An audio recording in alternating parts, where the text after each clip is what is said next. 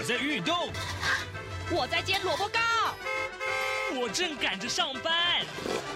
哦，我要赶着去上课啦。这个时候，我们都在听夏志平制作主持的《早安台湾》。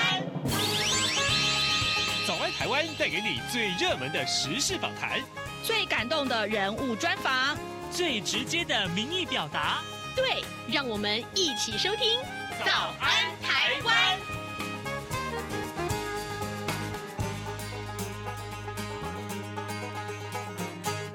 安，台湾！我是夏志平。今天是二零二三年的十月五号，星期四，礼拜四，我们进行刘碧荣时间这个单元。待会儿呢，志平要为您连线访问东吴大学政治系刘碧荣教授。我们请刘老师跟我们解说最重要的新闻外电。这个礼拜，当然。焦点锁定在美国，美国有很多很多的大事啊。待会儿我们请刘老师跟大家一块儿分享。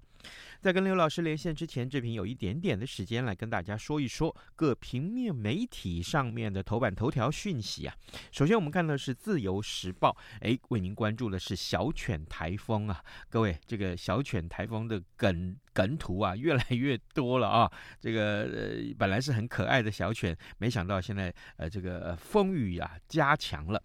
我们来看一看《自由时报》的头版头条内文啊，中台小犬它的暴风圈，昨天上午九点接触台湾东部的北端的这个呃陆地之后，那么台风中心预估今天上午要从恒春半岛登陆，新竹以南还有东半部风强雨骤啊，而今天全台湾只有北北基桃。这四个县市是正常上班上课的，其他十八个县市都停班停课。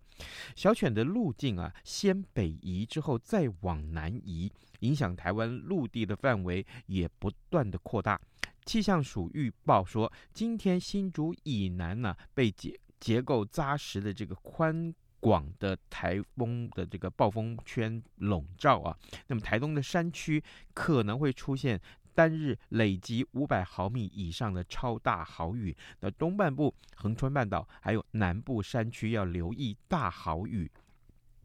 另外呢，随着小犬不断的南移啊，原本预计中心登陆的地点也从台东移到了恒春半岛。今天登陆之后，暴风圈遭地形破坏，可能会略微缩小往西前进。那么台湾本岛渴望在明天白天脱离暴风圈，那么离岛的地方呢，地区呢是晚间可以脱离。那天气风险公司指出，小犬可能是继二零零七年十月六号的强台罗莎科罗。落沙之后啊，那么魁违十六年，再度见到台风在十月登陆。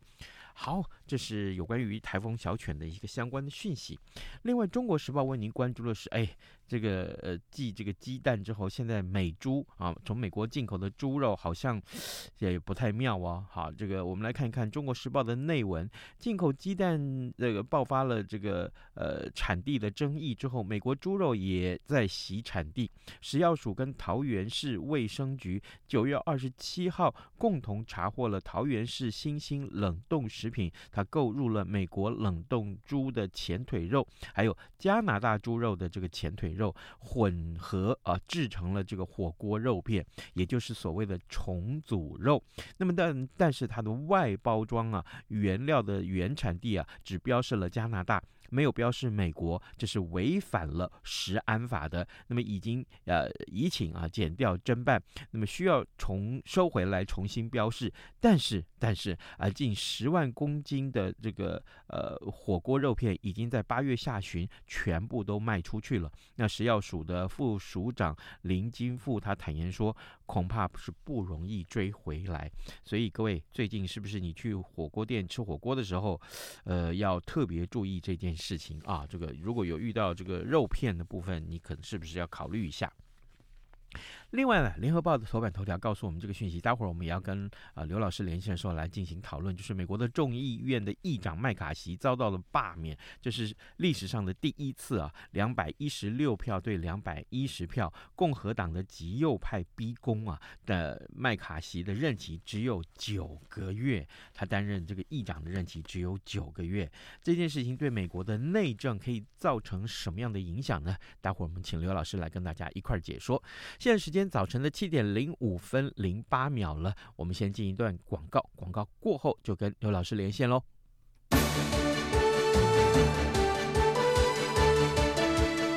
中华民国双十国庆即将到来了，今年的双十国庆大会处处是亮点，主题为“民主台湾坚韧永续”。二零二三台湾 National Day 要展现民主台湾温柔坚韧的永续精神，而今年也是蔡英文总统任内最后一次发表国庆演说，这也是国庆大会的重中之重。表演嘉宾更是令人惊艳，不仅有获得二零二三年美国世界行进管乐大赛亚军以及最佳旗队的建中乐旗联队演出。还特别邀请到日本东京农业大学第二高等学校吹奏乐部参加国庆盛会的表演。另外，拥有“纯金之声”美名的美国 UCLA 棕熊行进乐队更将首度的在国庆大会登场。这样的华丽阵容，您绝对不能够错过。十月十号上午九点到十一点三十分，华语听友，请您使用以下六个中短波频率收听：中波一五五七千赫。短波九六七零千赫，九七九零千赫，一二一零零千赫，一五三零零千赫，以及一五四七零千赫收听，也可以上央广官网同步收看影音直播。我们的网址是 triple w 点 r t i 点 o r g 点 t w。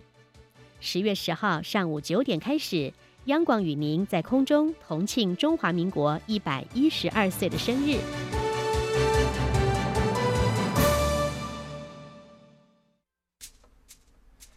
早安，台湾，你正吃着什么样的早餐？吐司加火腿蛋，咬一口，然后收听中央广播电台。早安，台湾，刘碧荣时间。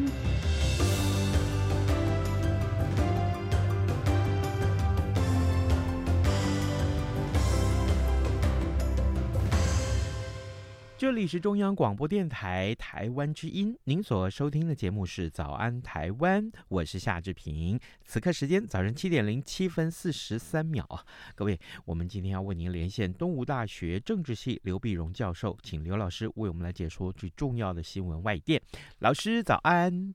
早，各位听众朋友，大家早。谢谢老师再度与我们的连线。老师，首先我们来看看美国啊，呃，这个昨天的上午的时候，我看到这个消息的时候，哇，这个推断应该这个消息是很受重视。果然，今天各平面媒体都把它放在头版头条或是头条啊头版。那么，美国的众议院的议长麦卡锡他遭到了罢免了。所以，老师，我可不可以先请教您，这是一个什么样的事件，可以呃让他遭到了罢免？那么，这个呃票数上的比数是如何？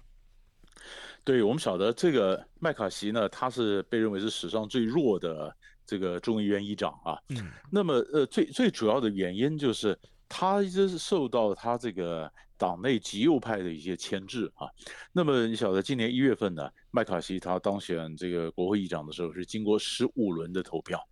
十五十五轮的投票呢，那怎么走怎么走半天就投不出来啊？投不出来，那最主要的原因就是共和党虽然说是在呃国会里面呢，它是算多数党，可是问题是它是领先民主党不到十票啊。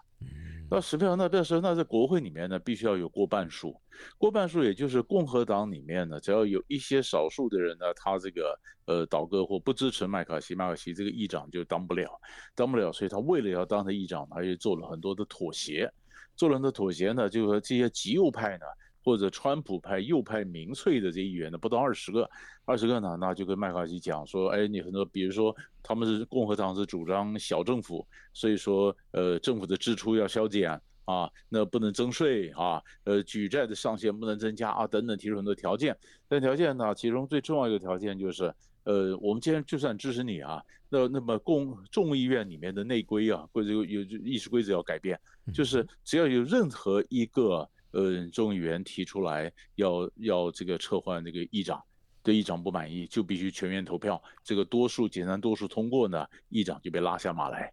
啊，本来是要五个呀，那现在 他答应一个，一个人嘛就好，那他为了当议长嘛，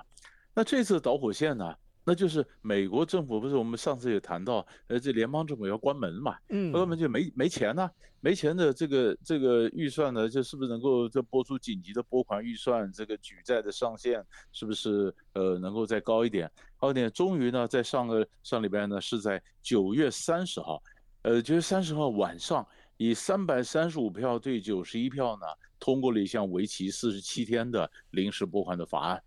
真的是千钧一发，众议院通过，然后参议院赶快以八十八点九呃八十八比九呢，呃通过，通过赶在十一月一号零点零一分之前送到总统拜登手上签字，成为法案，才能够避免政府关门嘛。啊，你这样子跟这这样子这极右派来讲的话，你麦卡锡就是。跟民主党合作呀，嗯，当时不是讲好了说，呃，你不能够增加预算的，这怎么这这个增加支出啊？你现在不是跟民主党合作嘛？那合作当然就不不高兴，而且所以这整个事情就就就是所以极右派的这些就说，那我们我们要要要要倒戈，呃，就所以就是佛罗里达州的民主党呃共和党的这众议员盖茨，他就说，呃，我们这个议长啊，这个没有遵守原来的承诺。他就提出临时动议，说要罢免他，罢免他，结果果然居然就真的给罢免。就说你说他的罢免呢？罢免他，我们晓得那整个整个投票，只要因为他们中间差距很少，其实共和党只要有五票倒戈，嗯、呃，这个呃，就就就是因为你说本来是共和党如果全部都支持麦卡锡，啊、呃，那民主党都反对，那有马歇可以维持下来嘛？那可是共和党如果有几票倒到说我们支持，呃，我们反我们反对麦卡锡，我们要拉下马来？有五票的倒到说要他要他这个下台的这个阵营跟民主党一起投票，那你就你们就被拉下来了。所以呢，本来在谈判的时候呢，呃，那麦卡锡这边还是拜托民主党，你是不是支持我们呢？嗯，啊，民主党那不是很吊诡吗？共和党的立场要民主党去支持。那民主党本来也传说他可以开条件呐、啊，那我要我支持你，你必须有什么什么条件。但民主党内部有些人讲说不行，麦卡锡此人不可信呢、啊，所以呢，我们通通都不支持他。所以民主党全部都不支持他，结果共和党这边有八票跑过去了，啊啊，八票跑过去，结果麦卡锡就被拉下来了，被拉下。啊，那那中间更有意思的是，这八票拉下来，他们还蛮得意的。蛮得意的。那后来想说，以前以前呢，呃，不是说川普的川普的这个呃测试有个叫叫 Steve Bannon，就班农，班农的他在他在这个呃国会附近的一个一个房子里面一个地下室，他有他的直播间呃录音室，录音他有做他的直播，他的他的 podcast 啊，然后然后那这八个人 完了以后，其中两个人就跑去上班农的节目。呃，投完就上节目，就可能拜登后面操盘嘛。他说，哎，他绝对是讲说支持就川普这一派的人，就绝对讲说这事情应该是，呃，共呃当年二零二零年选举啊，明明是川普赢了，呃，是民主党他把他窃取了这个投这个选举结果哈、啊，就他们还是就是极右派这边就完全这样的。他说完了以后呢，那党的一阵一阵慌一阵混乱，一阵混乱，那现在怎么办呢？现在就你是不是要选出新的议长呢？再有几个人，你表他们要要要竞选议长嘛？嗯，竞议长，但是这个礼拜大概不会投票，那最快最快也要到下个礼拜。哦，那在没有议长的情况下，什么法案也不能通过。嗯，啊，就就就就搁着了。是，搁着，所以所以这里面呢是个是蛮大的问题，所以共和党内部有些呃大佬就说，这个麦兹这个盖兹众议员佛里达州选出来的，他应该被应该被这个这个驱逐出党啊，嗯，那你这你这个根本是不符合本党的精神呢，应该应该把他开除，开除。那也有人说不是，我们赞成他的他的理念，但是我们反对他的做法。啊，他讲法还讲得不错的，那不至于最不至于到开除的地步。所以，所以这里面就是共和党内部，你说制度问题，就追根究底呢，嗯、就是麦卡锡今年一月为了上位做了过多的让步。是。所以，老师，我可不可以说，今天我们看到麦卡锡呃被罢黜这件事情，其实是新仇旧恨四个字来形容。所谓的旧恨，其实我们可以远从这个川普就已经讲起啊，他就是一个旧恨。然后，而且呃，这个您所说的元月份的这个呃十五轮投票，这是真简直就是一个 struggle。然后另外一个新仇，哎，我们看到这个呃这两天的这个呃美国的这个关门，美国政府的关门事件，其实。也是让整个事情可以说是这个雪上加霜，我可以这么解释吗？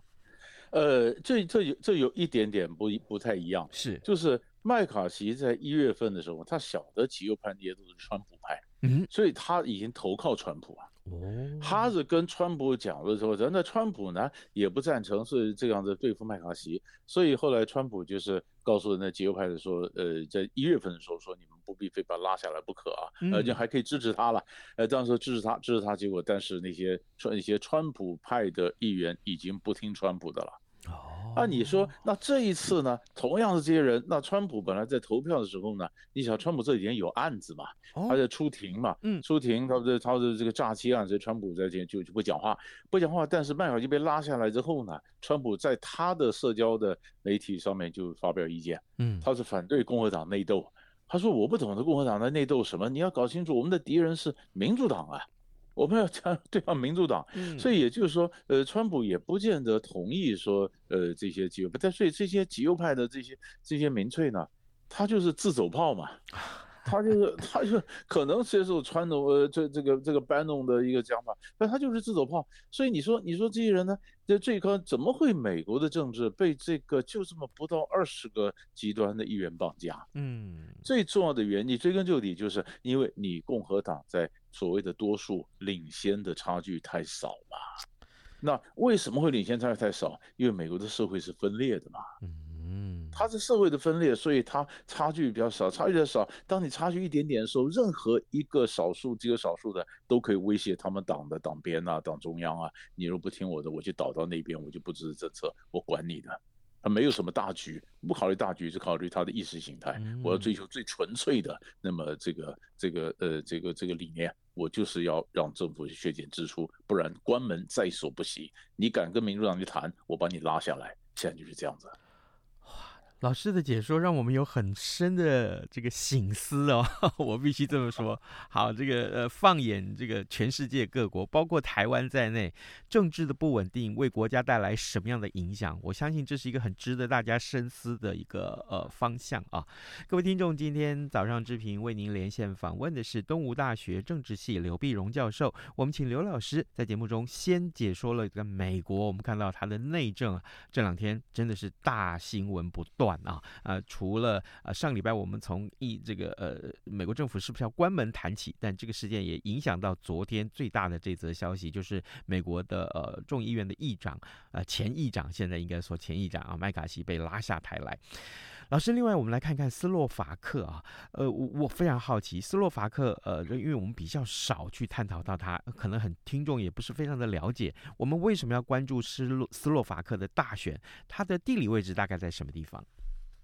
呃，它就是在在中欧啊，那个斯洛伐克，斯洛伐克其实以前呢，在呃冷战时候，在在捷克斯洛伐克嘛，嗯，他是跟捷克斯洛伐克是一起，后来在九零年代初期就就就分了啊，就会恢复原来一个叫捷克，一个叫斯洛伐克。嗯，那斯洛伐克他这个呃，这我们特别值得注意的就是他的这个呃新选出来的这个左派的民粹。嗯，好，我们说民粹有左派有右派的民粹，左派民粹呢，这个费科呢。费科呢？呃，他又回可能回国，回国呢？他是怎么样？他是曾经担任两任的总理，嗯，在二零一八年就下台。那下台为什么呢？因为当时有一个记者，他调查政府高层的贪腐，啊，当然飞哥他你晓得很多专制的集权的就是那贪腐，所以呢贪腐呢，结果就被谋杀了，嗯，被谋杀呢，大家群众嘛走上街头就抗议说，一定是政府你不想被调查，你把他干掉了嘛。啊，结果造成举国就举国的动荡，结果造成内阁的垮台。内阁的垮台呢，那结果没想到这次选举呢，他又被选出来了。他们这个政党，呃，又又又，也就是说，政党虽然不是过半数，但是他得票最多，得票最多，他可以联合其他的，呃，其他的一样左派民粹政党，可以组成一个一个政府。嗯啊，那么最后一个他是得票百得票最多，那么他怎为什么能够出来呢？因为他觉得我们为什么要给那么多援助给乌克兰呢？哦啊。那那么那么我们的国家面临能源价格高涨、通货膨胀、生活的开支太大，那这些问题我们自己有自己的迫在眉睫的问题啊。那你干嘛老援助乌克兰呢？所以他基本上是亲俄，他反对援助乌克兰。好，那你你现在看到，那如果说你今天把北约也好，或者是这个呃呃欧盟也好，你说你援呃讲究共识，那援助乌克兰，那像里面的这那么这个这个这个基佐拜民粹。他是亲俄的，另外一个亲俄的匈牙利啊，匈牙利跟中国大陆跟俄国也很好。那个欧本的那个那个那个总理，他说那于是这两个就可能在里面让欧洲对这个乌克兰的这政策就有改变嘛。嗯，啊，所以所以现在乌克兰的问题呢，你看我们刚刚前面讲到美国，美国不是讲的，嗯，这个这个预算好不容易通过，但好不容易通过里面，美政府也援助乌克兰的预算没有、嗯、没没没有过啊，啊，现在国会因为没有议长又停摆，停摆，那这时候怎么可能再有办法就拨款就给就给这个乌克兰呢？啊，那你说，呃，那麦卡锡被拉下来，不管谁在继任麦卡锡选，他一样有麦卡锡的问题啊。麦卡锡投了十五轮投票才投出来，那新的人他要投几轮呢？他是不是也得跟 也得跟极右派去妥协啊？啊，你跟极右派妥协，极右派说那不准援助乌克兰呢？嗯，啊，美国这边乌克兰的钱出不来，欧洲嗯，没有，尤其乌克兰又有一些又有一些又有一些政党就反映出来，就是乌克兰疲乏，现在一个一个就反映在各个各国的选举里面。那乌克兰战争还没打完呢，那所以乌克兰就跳起来了，那那怎么办呢？所以美国和欧洲是不断的宣布说，没有，我们还说援助你啊，政府没有钱，我从别的地方会挪武器给你啊，嗯，怎么挪武器？那挪武器给你，那中间那那武器那钱呢？这援助后来可能就会有问题啊，所以这个就是就是就是内政影响到外交，而它里面是。是环环相扣的。是，那假定这样子来看，如果呃斯洛伐克算是一个算是一个指标的话，那接续对于乌克兰的援助这件事情，会不会其他各国也群起效尤呢？哎，可能就是现在就是靠几个大国撑着，那我想一定、嗯、一定会有这些效应。嗯，这这效应，这些效应最后会反映出来什么？会不会反映叫乌克兰说？呃，你你是不是在谈判？你晓得现在今天今虽然现在整个能源地图改变了，如果他还记得的话，那去年的冬天欧洲有多惨呐？对，那现在又慢慢的开始，现在已经十月了，嗯，那当然你可以从别的地方进到能源了。经过一年，可能已经能能源的来源已经改变了。可是这这战争已经拖太久了，嗯，呃，那大家都面临到很疲惫的情况下，又打不出来一个结果，那现现在怎么办？好，所以现在有很多的新闻也表示，有些乌克兰的是准备开始，有乌克兰战场又有逃兵啊，嗯，有些有些有些打不不想不想不想打下去了，那所以所以这这里面。所以战争最好不要让不要发生了。战争发生以后，真的是谁没把握后来会怎么走啊？嗯，真的如此啊。好，老师，我们还有一点点时间，我们先请教老师，想请教老师就关于这个东北亚的问题。诶，这个过去我们这常常讨论到美日韩三方关系啊，但是事实上，呃，这个中国和日本和韩国啊，呃，这三个国家的关系其实原本也是很紧密的，所以我想请教。一下，最近我们看到这个呃中日韩三国的外交官在首尔开会，老师，那么这件事情我们该从什么角度去关注它？对，这这事情呢，就晓得我们晓得美国呢，当然就那就拉着这个日本、韩国嘛。那日本、韩国呢，尤其韩国总统尹锡悦呢，那么也加强跟美国关系，跟日本和解。嗯，但是现在呢，就看起来呃韩国慢慢的也想走的比较平衡一点的。这个路线，嗯，那偏向的路线，这偏向路线，他就也许也许他想跟这个跟这个呃中国大陆呢，也希望，就是说他也许跟日本和美国走得近，但是也不希望跟中国对抗，呃，跟中国希望能够缓和，缓和呢，所以你可以看到，哎，那么三国的第一个就是中日韩三国的外交官在首尔开会，说年底啊可能会开这个高峰会，嗯，啊，本来因为疫情啊什么原因停了，可能开高峰会，高峰会那现在更关心的高峰会可能是李强去去参加了，但是更有意思的是。嗯那么三国外交官是九月二十六号在首尔，那九月二十三号的时候呢，在前面几天呢，习近平在杭州啊会见了韩国总理，韩总理呢就就讲说，而且考虑到访问韩国，嗯。啊，那如果三国的外交看完，那习近平又在又访问韩国，那很明显的，习近平一方面是想把韩国中国想把韩国从美国这边拉过来，另一方面也是敲打一下北韩嘛，嗯，是吧？北韩不是最近不是金正恩在九月十三号到了，嗯，的到了海参崴，然后什么到这几几个几青年城啊，这个地方跟了普京见了面，见了见，呃，跟普京见了见了面呢，那么当然，那么俄国可能援助金正恩的各种军事啊，不说是侦察卫星啊、飞弹啊，那如果说有新的新的武器进来，然后金正恩很得意，然后造成东北亚的新的这个局势的紧张。那这些紧张的政治军备竞赛，这个也不是中国所愿见呐。所以中国大陆虽然说我跟我跟这个俄国跟这个朝鲜都不良好关系，但他也怕朝鲜就太得意，到时候你的这你你变成一个你变成一个麻烦制造者，所以怎么办呢？怎么办？我就我就告诉你说，我要访问南韩嘛。啊，访问南韩呢，北韩呢很紧张，所以北韩的话呢嘛，就突然就哎，那就在九月二十七号就把那个美国跑到北韩去的一个一个一个大兵叫金恩呢，就把他给放了，啊，他放了在也许应该在中国也扮演一些角色，就是中国调解之下，他把大兵呢，呃，那么那么那么那么透过透过了这个瑞典驻北韩的这个官员，把那个美国大兵带到中朝边界把他放了。他不是从三十八度线放啊，不是板门店放啊，那中朝边界放，那表示哎，他也做个面子给中国，也跟美国是个好。所以不管他跟俄国也好，他跟他晓得东北亚情势有在变化，就是大家就军事上可能剑拔弩张，但是外交上的布局一个一个都非常的微妙，呃，都都可以都有很有深意的。嗯，假定是这样的话，呃，中国要拉拢这个跟韩国的关系，那美国不跳脚了吗？对呀、啊，所以所以各各国都喜欢要想都维持一个平衡嘛。所以就韩国大学，他是跟美国是盟友，然后他跟日本亲善，但是他基本上不管他是有日亲美和中嘛，嗯，他可能要跟中国这边缓和。所 所以所以尹锡悦，你不要看他他这个他的外交，他也是所以呃，所以有些人讲大陆上或者美海外的一些评论说，还呃尹锡悦他组合拳嘛。嗯，他有很多招式能够组合起来，呃，所以我觉得这个这个本身呢，呃，不会有人把所有的鸡蛋放在一个篮子里面，嗯，就是有轻重，但基本上维持一个平衡。是，好，呃，各位听众，现在时间是早晨的七点二十六分五十一秒了，那。今天我们为您连线访问的是东吴大学政治系刘碧荣教授。我们请刘老师在节目中为大家分析重要的新闻外电。这个礼拜我们锁定是美国的内政，还有斯洛伐克的大选。另外呢，中日韩三方的关系也值得大家一起来关注。我们谢谢老师跟我们的分享，老师谢谢您，谢谢，谢谢，谢谢。央广每周四晚间九点半到十点播出的《这样看中国》节目复查时间。感谢听友长期的收听与支持。由于众所周知的因素，复查目前无法主持，因此特别情商从事出版工作多年，曾荣获二零一九台北国际书展大奖编辑奖。目前担任左转有书书店店长的王嘉轩代班主持。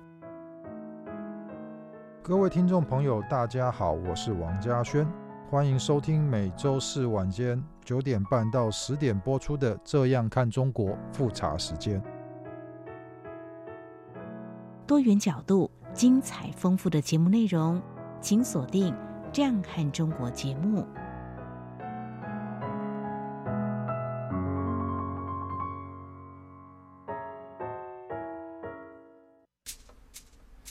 早安，台湾。你正吃着什吐司加火腿蛋，咬一口，然后收听中央广播电台。早安，报马仔。